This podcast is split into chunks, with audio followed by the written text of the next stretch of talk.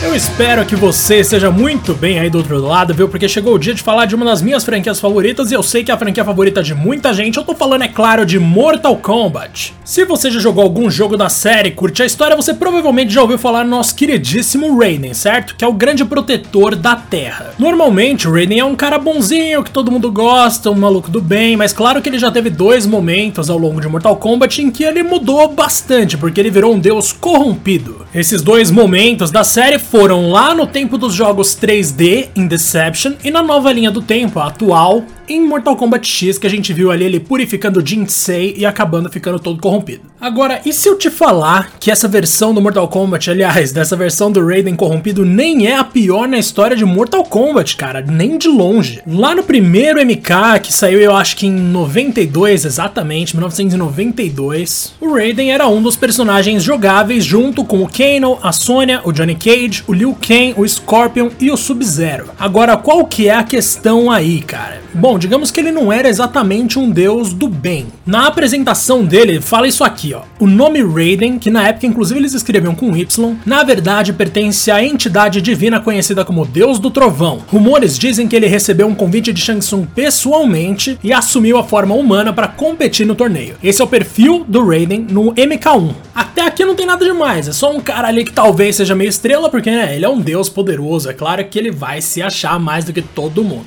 Mas sabe aquelas duas telinhas do final de cada personagem que existia lá em MK1? Aí quando a gente vê isso do Raiden, mano, aí é bem, bem estranho, na moral. Vocês vão descobrir aqui. Vamos ver primeiro a primeira tela do Raiden. O texto fala isso aqui, ó. A vitória de Raiden não foi uma surpresa para o próprio lutador. Ele nunca se impressionou com a feitiçaria inferior do Shang Tsung, a força bruta do Goro ou o desafio proporcionado pelos outros participantes. Ou seja, aqui o Raiden ainda não tinha sido determinado pela equipe responsável por Mortal Kombat como um cara bonzinho. Ele era um deus que tinha sido convidado para lutar ali, mas nada de tipo, ah, eu vou ajudar a Terra, vou salvar todo mundo, vou treinar o Liu Kang. Não, não tinha nada disso. Ele inclusive estava vendo as pessoas com um certo desdém. E se isso já não combina muito com uma personalidade benevolente, que era o que ele deveria ser sendo um deus, se liga no que vem depois dessa primeira tela do final, né? Porque as telas de final sempre eram divididas em duas. Tem aqui, ó. Ele logo se entediou com a competição mortal e convidou outros deuses para participar do torneio. As batalhas seguintes ocorreram por anos e as guerras resultaram na destruição final do nosso mundo. Tenha um bom dia. Primeiro eu quero destacar o fato de que os caras meteram tenha um bom dia no final desse final. Oh, no final desse final é maravilhoso, né? Na última frase desse final e eu acho sensacional, tem tudo a ver com o MK, né? MK sempre tem essas piadinhas, essas piadocas no meio. Mas para pra pensar nisso, mano. Os caras colocaram lá no primeiro jogo o final do Raiden como sendo um final em que a Terra foi destruída. É claro que não é um final canônico, mas o pior final possível foi causado pelo próprio Deus do Trovão, que depois a gente viu que era o grande guardião da Terra. Mas antes deles determinarem isso lá no primeiro jogo, claramente, tal qual essa moto aqui, o Raiden era um problemaço, cara. O Raiden não tava lá para ajudar ninguém, não. O Raiden tava lá pra botar pra vocês sabem, né? É complicado. Mas aí que entra um negócio interessante, porque ó, lá na abertura de Mortal Kombat 4, que você já deve ter jogado, aquele primeiro jogo 3D de MK ridículo, Raiden fala que ele foi responsável pela destruição de uma civilização inteira enquanto lutava contra o deus ancião caído conhecido como Shinnok. E o Quan Chi, ele fala a mesma coisa na abertura de Mortal Kombat Mythology Sub-Zero, que menciona a destruição da Terra enquanto Raiden e o Shinnok aparecem na tela. Então a gente sabe que Raiden destruiu a Terra em algum momento sim, embora não seja por motivos inúteis e fúteis e egoístas como no primeiro jogo sugeria. Eu acho que eventualmente a equipe viu aquele primeiro final do Raiden no primeiro jogo de Mortal Kombat e pensou, mano, e se a gente fizer isso aqui não ser totalmente gratuito, se a gente brincar com isso aqui, e eventualmente lá no Mortal Kombat 4 a gente descobriu dessa batalha nível Dragon Ball Z do Raiden com o Shinnok. Então acho que tem muito a ver com a equipe já ver o Raiden como uma força de destruição muito grande, assim como uma força de do bem também, extremamente importante, né? Mas é muito interessante ver essa mudança de perspectiva, porque, tipo, no primeiro jogo da série, então, o Raiden não era aquela entidade que a gente conheceu, ele não era aquele cara bonzinho. No 2, a gente já viu um pouco mais disso, no 3, ele mesmo fala pro jogador na tela de abertura que as almas das pessoas da Terra não estão mais nas mãos dele. Ou melhor, que ele até consegue proteger as almas, mas que ele não consegue proteger os corpos, né? Eu não lembro exatamente os corpos, aliás.